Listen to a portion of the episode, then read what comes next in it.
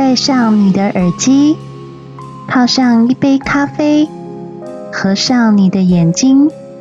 欢迎你来到新西亚热可可的谈话频道。晚安，各位听众，大家好，欢迎回到新西亚热可可的谈话频道。哇，好快就进入六月了！这几天天气真是非常奇怪，一下子下大雨，一下子又出大太阳。最近又有台风要来，但是又不进台湾哦。我自己是不是很喜欢台风来啊？因为我觉得台风假之后一定又要补假，我非常讨厌补假，所以我宁可就是不要放台风假，我宁可扎扎实实的上完周一到周五，然后周六到周日好好在家休息哦。不知道大家是不是跟我想的一样，还是你非常期待有台风假呢？今天来跟大家分享这本图画书。我难得没有分享书籍哦，但是我觉得这本图画书还蛮值得跟大家分享。这本图画书叫做《表演课 Acting Class》，画家兼作者呢叫做 Nick Russell。他出的第一本图画书叫做《莎宾娜之死》，当时非常受欢迎，译本超过二十八个国家。甚至入围了英国布克奖。那英国布克奖它就是一个针对所有图画书还有所有书籍呢，只要你有在英国出版过，然后你去报名，基本上如果够受欢迎、内容够精彩的话，就可以得到这个奖项。他当时入围呢，当然就是因为他的图画书引起大家的共鸣啦。不过你以为他是做一些很温馨的内容，像吉米那一种的吗？不是哦，它的内容是让人看得非常毛骨悚然的。它的内容里面没有什么出现鬼啊，或是血腥的画面，都不是那种毛骨悚然。它的毛骨悚然是属于心理性层面的毛骨悚然。那这本表演课呢，我必须要讲哦。刚开始我翻开来，以及我拿到它的时候，其实我是觉得有一点不舒服的。第一个，他的画作方式呢，会注意到他的人物的绘画方式是相当的简洁，你甚至可以说丑陋去形容他的画作方式。一个人呢，就好像戴着一个假面面具一样，唯一不同就是眼珠子的颜色不一样，头发颜色不一样，以及角色名称不一样。为什么作者要把人画成这样呢？其实都是有他的用意在哦。他想要表达的一些意象哦，等一下来跟大家分享一下。他的故事架构非常简单。刚开始呢，就会跟你叙述参加表演课的这些人的背景。比方说，里面有一对结婚四年的夫妻，对夫妻叫做罗西与史密斯，他们感情有点走到尾声了。这对夫妻呢，就是为了想要让婚姻有一点新鲜感，两个人还假装就是不认识的人，然后在便利商店演戏，然后她老公假装搭讪她，他老婆就演演演到最后就觉得受不了，故事就画到这边了。里面有很多不同的人啊，比方说第二幕呢，就直接跳到一个单亲妈妈带着一个三岁小孩正在哄他睡觉。单亲妈妈呢叫做戴安，其实带的那个小孩呢本身有精神病患。这一幕就是在画戴安正在哄他睡觉的时候，哄着哄着呢，本来小孩要睡着了，就忽然跟他妈妈讲一句：“妈妈，角落沙发上面那个男人是谁？” 他所营造的画面就是这样子，你就是在画面上面看不到那个男人。人，他就是透过图画告诉你说，他的小孩有精神疾病，而且有妄想症。第三个角色呢，是一个没有什么朋友的女生。介绍她的那一幕呢，就是这个女生去朋友家做客，结果那对朋友呢，就看她一直待到晚上九点，用各种方法想要赶她回家。那女生非常不识好歹的，就一直待待待待到半夜，终于她自己累了想要走，她那对朋友也没有特别想要理她的意思，她就一个人默默回家。这个角色叫做安琪。第四个角色呢，是一个裸体模特，他叫做 Thomas，在一个绘画课里面负责担任裸体模特，然后所有人就可以对着他素描。第五个跟第六个角色呢，是参加这个绘画课的一个老奶奶跟她孙女，老奶奶叫做格洛丽亚，她的孙女叫做贝斯。那格洛丽亚。为什么会带着贝斯去画画呢？就是因为贝斯她本身也也有精神疾病，类似像是妄想症那种的，所以她想要带她的孙女去参加这个绘画课，可以稳定她的精神情绪。在这一幕就看到贝斯看起来还是精神蛮正常的，而且都能对答如流。再来呢，还有一个叫做法鲁的一个男孩子，他就是曾经不知道犯过什么样的错。介绍他的那一幕呢，他是出现在街道上面，挨家挨户的推销他的慈善捐款，一直吃闭门羹。还有一个叫做丹尼洛斯的物理治疗师，那介绍他的场景呢，就是他出现，他正在帮一些奥 K 治疗双脚跟双手，甚至帮他们按摩。最后一个呢，叫做卢，他也是在公司是一个。不受欢迎的人介绍他的那一幕呢，就是他试图想要带饼干给同事吃，结果同事竟然还在他背后说他坏话，然后他都听见了，可是他就只能假装没事。这本图画书呢，他就把这些人目前的状况先画出来，接下来他们就是因为看到广告或是听到人家介绍约翰史密斯的这一堂表演课，于是这些人就聚集在一个表演课上面，就互相认识了。约翰·史密斯呢？他是这堂表演课的老师，宣称他们可以免费上四堂表演课。这四堂表演课呢，他们就能体会到所谓的身心灵解放。结果没想到呢，这几个角色自从加入了这个表演课之后呢，就越来越搞不清楚现实与虚幻的分别。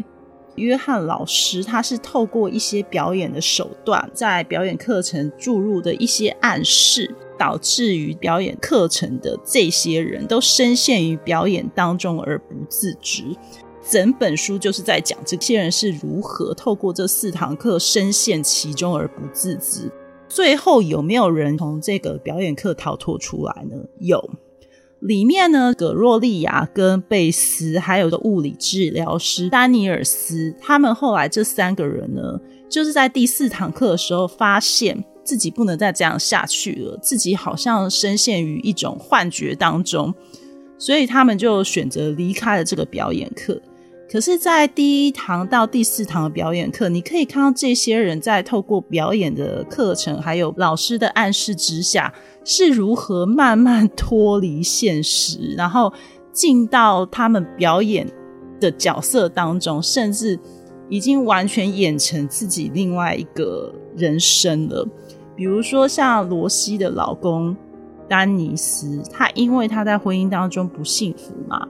所以他后来就是透过这个暗示，就第四堂课就演的是一个成功企业家。他后来就是深陷于这个梦境当中，就再也出不来，就真的以为自己是一个企业家。在约翰老师暗示他可以晋升到第五堂要花钱的课程的时候，他竟然就抛弃了罗西，就决定要继续上第五堂课，随着那个老师去进修。安琪也是，她就是在上表演课完了之后，竟然觉得她自己想象中的世界里面有很多朋友，她是一个到处结交、到处旅游，甚至个性有点叛逆、爱讲脏话的女生。她活在这样角色当中，想当然尔，她最后也参加第五堂课。那里面还有一个最严重的，就是卢，他就是在公司当中不受欢迎嘛。结果他在其中一堂课被暗示他要演一只狗。结果没想到，他竟然演狗演上瘾了。到最后，就他深陷其中，他真的以为他自己是一只狗，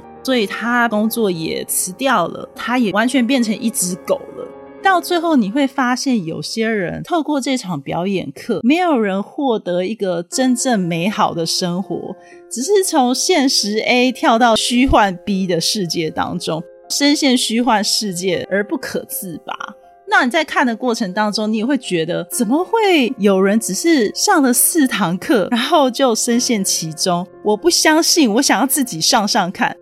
大家有没有发现，像是宗教啊、直销团体呀、社群媒体等等，一旦人们加入之后，很多人是不可自拔的。比方说，去信邪教那些人，最有名的就是那个叫做达米宣教会。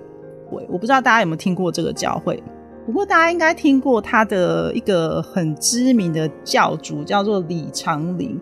他是一九八八年左右由李长林所创立的教会哦。达米宣教会最有名就是在宣传他的世界末日论嘛。我们所有外人都觉得这场戏实在很好笑，对不对？因为世界末日论呢，当时他们教会人非常非常相信，而且。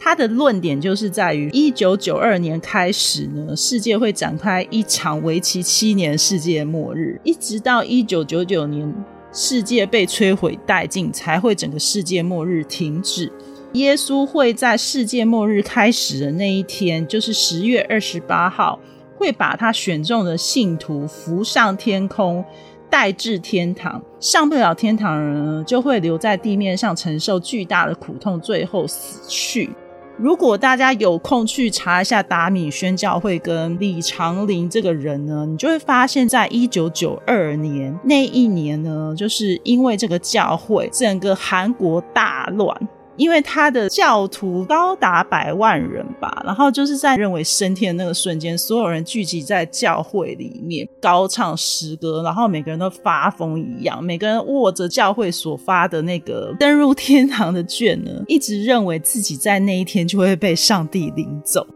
在我们看来非常荒谬，对不对？可是这些人就像表演课里面的这些表演者一样，就是所有人都以为自己就是那个角色，其实他们都被骗了。但是所有人都在这个角色里面很开心，没有人觉得表演课里面的约翰史密斯老师是有问题的。甚至到最后，有些人还非常开心自己能够上第五堂课。完全不在意自己在现实生活当中的生活了。他们只要继续上课下去，只要继续能够找到自己在心灵当中的安身之处，他们就觉得这一生无悔了。Nick Drasso 就是在画这种讽刺的现象。他这本书就是在讲市面上的邪教，还有宗教，还有一些心灵控制团体等等等的。他们会借由这样子的方式，让你深信你所幻想出来的快乐人生是你自己的人生，可是实际上根本就不是。最可怕的一点就是，其实你看到第四堂表演课的内容的时候，连我自己在看的时候，我都忍不住沉浸了。我其实看到最后，我都会有一点点觉得害怕，觉得我会不会出不来，会有这种心理状态哦。如果你喜欢看那种心理惊悚，还有那种就是有一点心理操控那方面的图文书的话，我会很推荐你看这一本书。你看完这本书，会有一种很意犹未尽，但是又很惊悚那种氛围在里面。整本书都非常的诡异，但是你又会一页一页的接着看下去，你想知道他们最后发生什么事情。里面还有一个表演者呢，他似乎是被赋予的角色抽不出身来。当所有表演者要进入第五堂课，甚至大家要搭着巴士要离开表演场地的时候呢，那一个叫做罗西的女人，她活在她的梦中走不出来。她一直觉得我好像不应该参加这堂课程，我好像不应该进入第五堂课，所以她就被抛弃在现场。但是你看到最后结果，你会觉得罗西他走出来了吗？还是他已经回到现实生活当中了？你看完会是一个问号。其他的内容我就不报了。我建议大家去买这本书来看看，或是借来看看，其实是蛮好看、蛮惊悚的一本书了。我看了以后，我就觉得哦，难怪就是这本书的作者会这么受欢迎，然后他会受欢迎到要出第二本类似的书。但是他的第一本《沙宾娜之死》所讨论的社会议题内容，跟表演课这个议题内容又不一样了。如果你忍受得了他的画作方式的话，因为他画作方式不是那么的好看，很冷色调的画法，然后你看了你会觉得每一个人都很像鬼一样，然后都看不出表情的那一种。每一章节的那个封面都画的非常诡异，有一点可怕啊！就晚上在看的时候会觉得有点小小可怕这样子。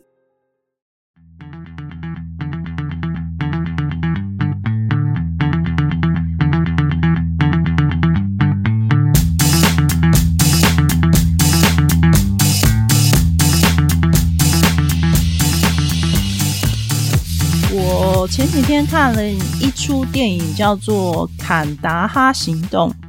那这出电影让我印象深刻的是，除了男主角我已经很久没见到，就是 Jerry Butler 嘛。Jerry Butler 这部戏的导演叫做，我想一下啊，雷克罗曼霍，名字有点难念哦。总之，他们合作很多部电影啊。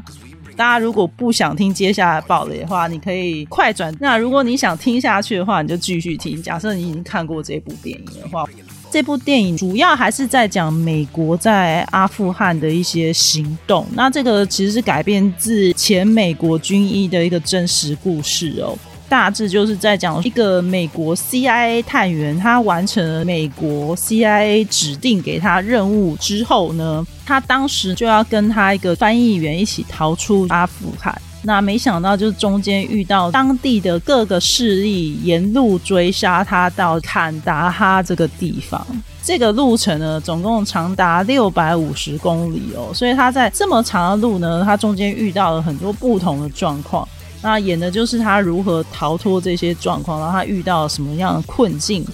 那为什么会有这出戏的产生呢？二零二一年，拜登总统下令美军全面撤离阿富汗哦。当时美国在撤出很多飞机的时候，新闻都有拍到很多当地的人民呢，纷纷爬上这个军机，竟然有人从那个飞机上面掉下来。这个美国前军兵看到就觉得很心软，很舍不得这些民众啦，就写了一些关于他在洗衣过程当中一些记录，然后就被这个导演看到，就拍成这部戏。其实我看完这部戏也觉得很感叹，在台湾这么幸福的国家，然后你去看阿富汗人民的生活，尤其是女人跟小孩以及老人哦，他们在那里受到的一些不公平的待遇啊，到现在都是还持续存在。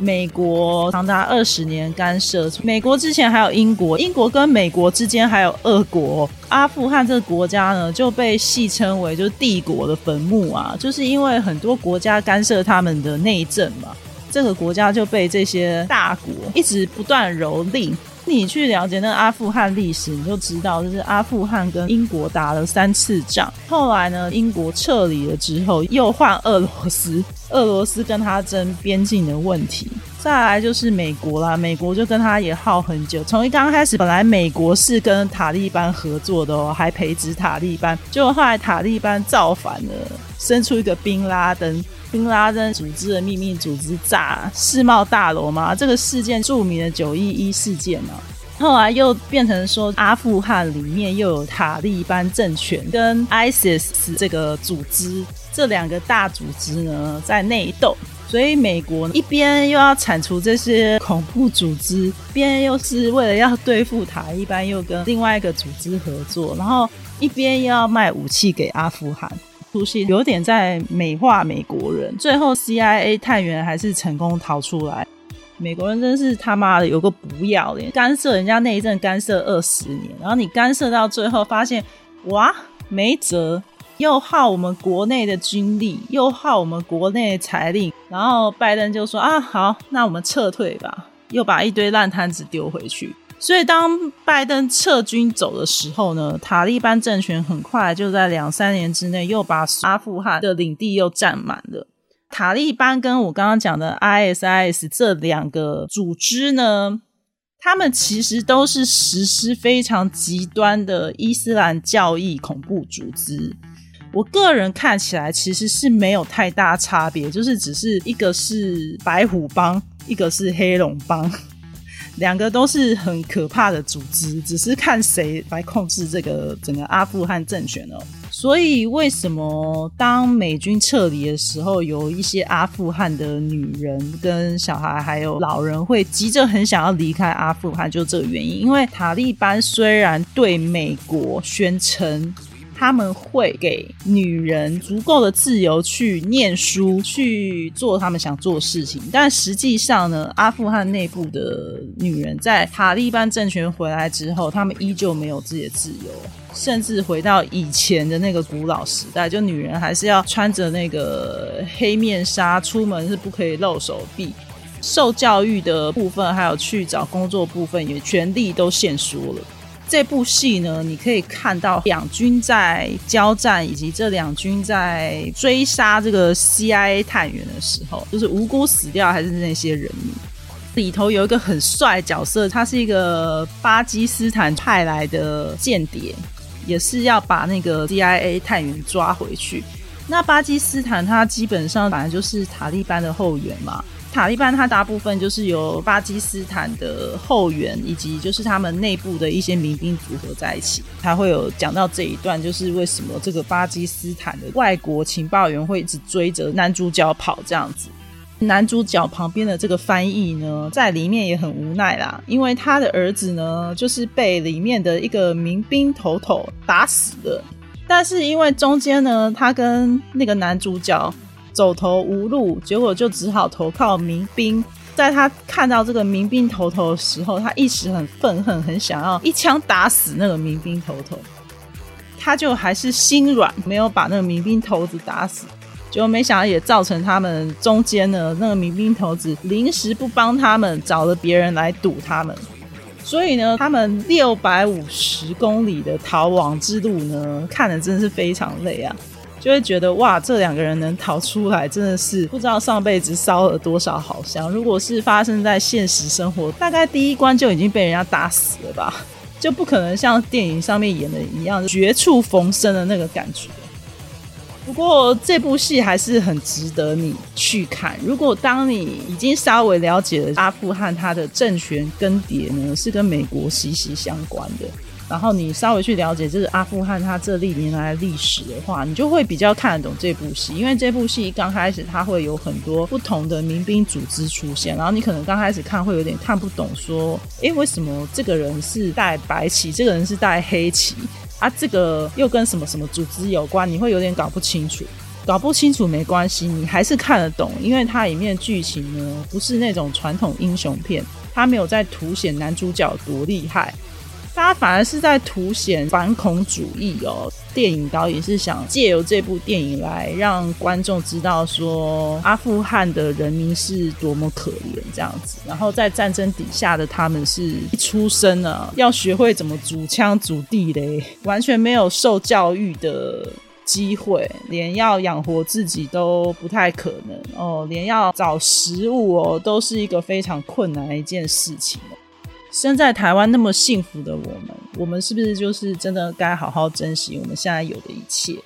是我也会很想要推荐一些有丑女意识的男生看。我身边有些男生会一直觉得台湾女生都在讲女权、女权、女权的。其实我倒是认为，你们去看一下，这世界上吼，其实很多中东国家的女人是没有所谓的女权的，她们真的是被男性的制度是压得非常沉重的。稍微做错一点事情，就是会给你死刑，或是直接给你用私下虐刑的方式，让你消失在这人世间。在那个世界里面，女生是真的没有任何发言权，所以我真的不知道为什么有些男生的世界观是这么狭隘，就是会认为说，哦，女生拥有很多权利啊，什么什么。我觉得你看完这部戏不会这样觉得，而且你会觉得这世界上还是有蛮多女性在受苦的。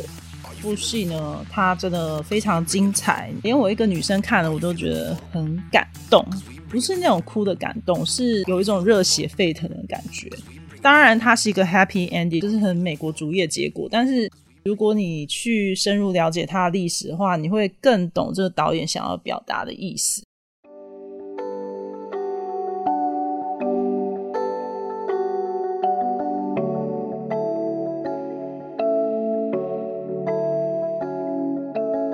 好，那接下来我还有一件事情。类似心灵鸡汤吧，想要跟大家来分享一下。大家有没有觉得，当你年纪越来越大的时候，会觉得你身边的朋友越来越少？不知道大家有没有这个困扰？我现在真的真心信任的朋友，大概就是剩两三个。就是因为我身边有一些可能二三十岁的女生，她们都还会去烦恼一些所谓人际关系的这件事情。其实我觉得你们不用烦恼。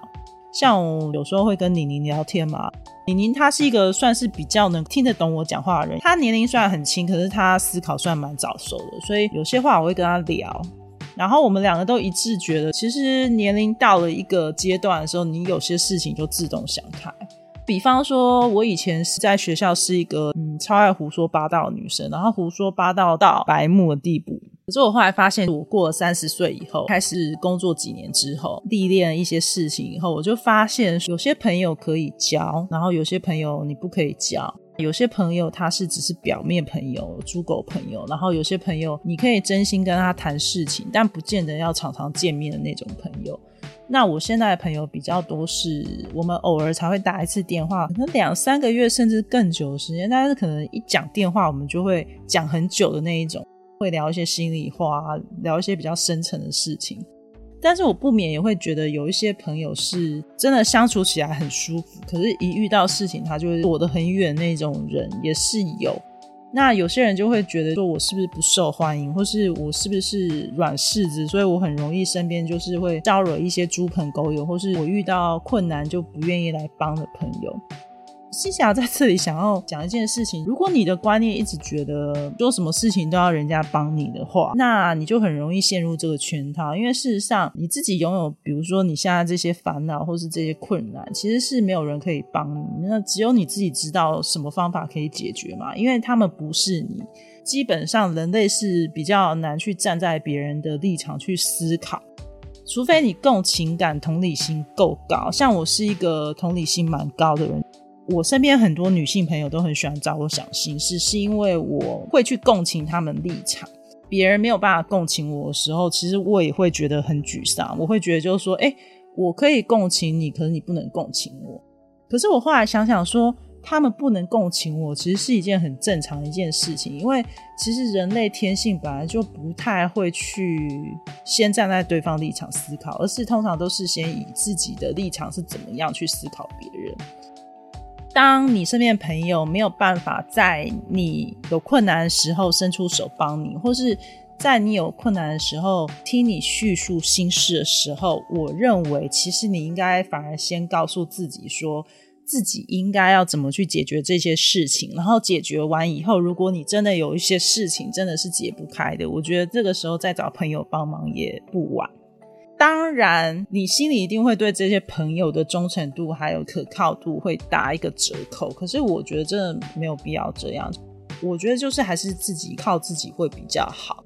有些人会觉得出门在外都要靠朋友啊，可是朋友的帮忙不可能无穷无尽，人跟人之间一定是互相的，就除非你帮他，他才会帮你嘛。应该是说你又不是 John Wick。就回到我之前讲的那几集嘛，John Wick 这个人为什么大家都愿意为他而死？应该是他做了很多事情，是帮了朋友，所以有朋友为了他而死吧？这是电影剧情啊，你不能期待说所有人都把你当成 John Wick 都愿意替你死吧？到时候还是要自己帮自己啊！你不要去埋怨别人为什么不听你心事，或是为什么不能理解你。其实搞不好你也没有在理解别人在说什么，你知道吗？有时候在这个状况之下，你的朋友就会越来越少，因为你会筛选一些适合待在你身边，跟不适合待在你身边的朋友。像我自己对朋友定义也很简单，就是如果这个人他不能共情我的世界，然后我跟他讲话是没有交集的，比方说他就是一个很冷漠的人，他没有办法去体谅别人心中感受。可是我又是一个很能够体谅别人心中感受人。当我一直一直的在体谅别人，然后那个人一直一直的用一个很冷漠的方式对别人的时候，那请问我还要继续跟他做朋友吗？当然不要啊！人其实到最后都还是会跟自己相像的人走在一起是比较正常的一件事情。我觉得这也没什么好可惜的。如果你走到最后发现你身边跟你相同的人越来越少，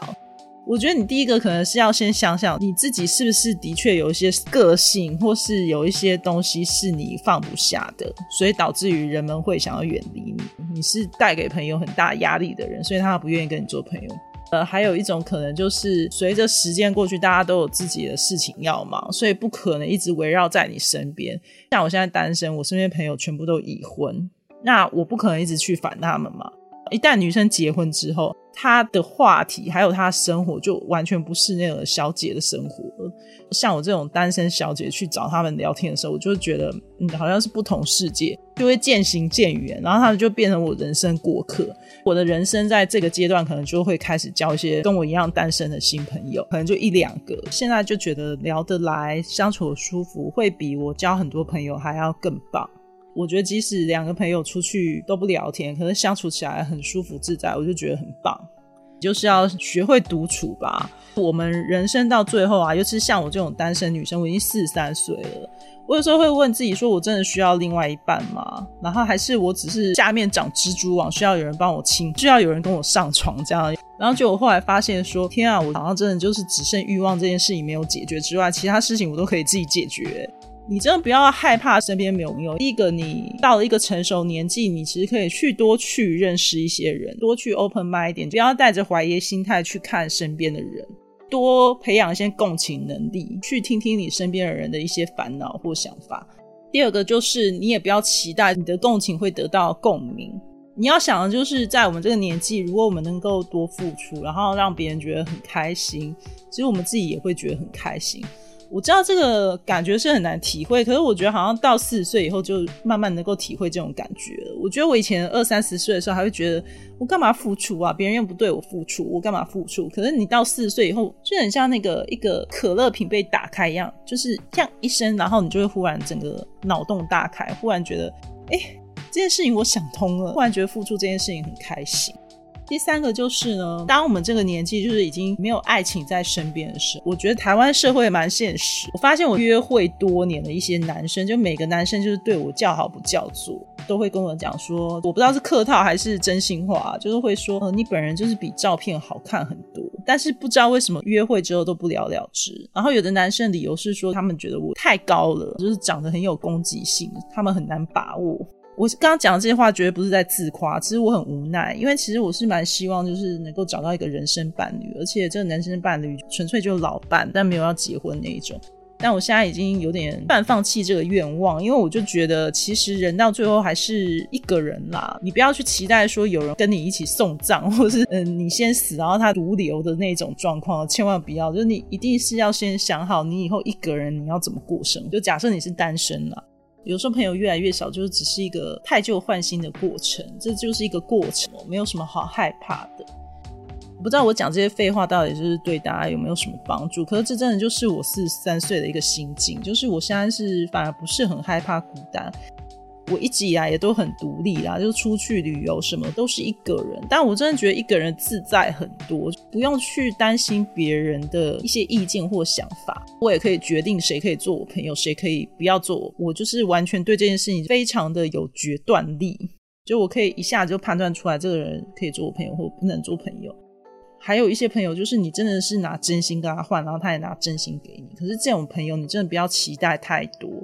我的意思是你不要期待你身边十个朋友就十个都这样，没有。有些朋友他们之间的构成关系就是真的就是利益结合，可是这也没什么不好啊。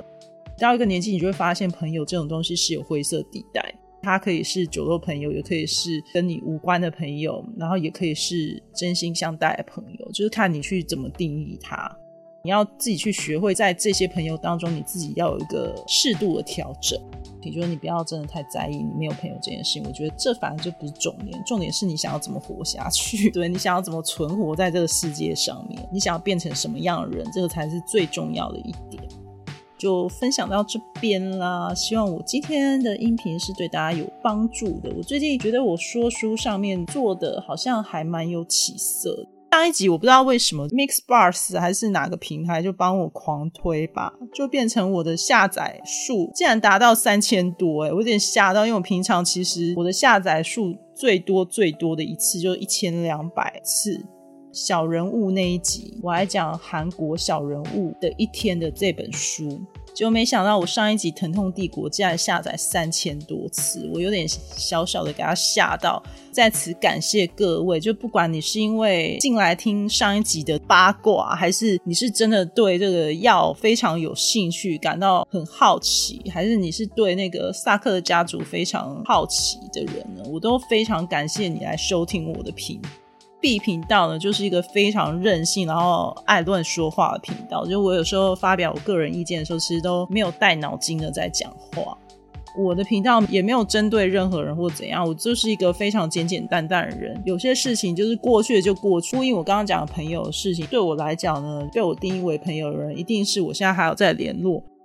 没有被我当成朋友的人，你们也不用太难过，因为我就是觉得啊，就是缘尽啊，缘尽了就大家就是要各自往前，各自努力呀，内心互相祝福就好了嘛，不要去勉强什么延续缘分，或是要怎么样，你知道，就是这就叫违抗天命，这就叫强求。为什么我会讲到这边呢？好，就是又是废话了。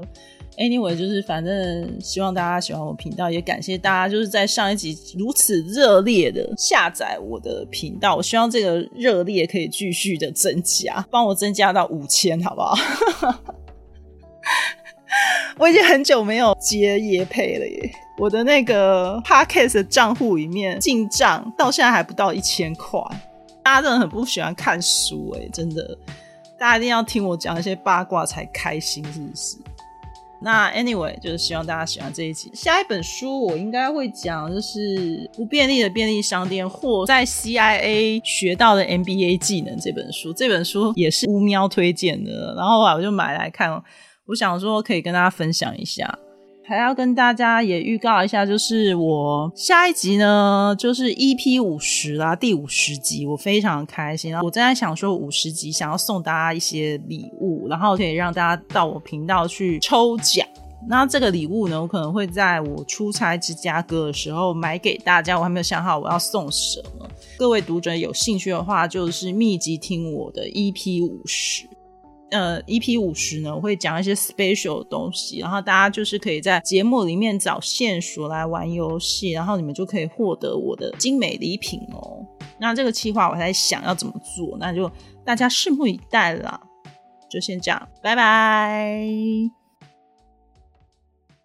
喜欢今天的收听吗？欢迎你在新西亚热可可频道上方按订阅、关注或是赞助我一杯热可可。如果有新的节目，就会及时通知你哦。让我们下集见，拜拜。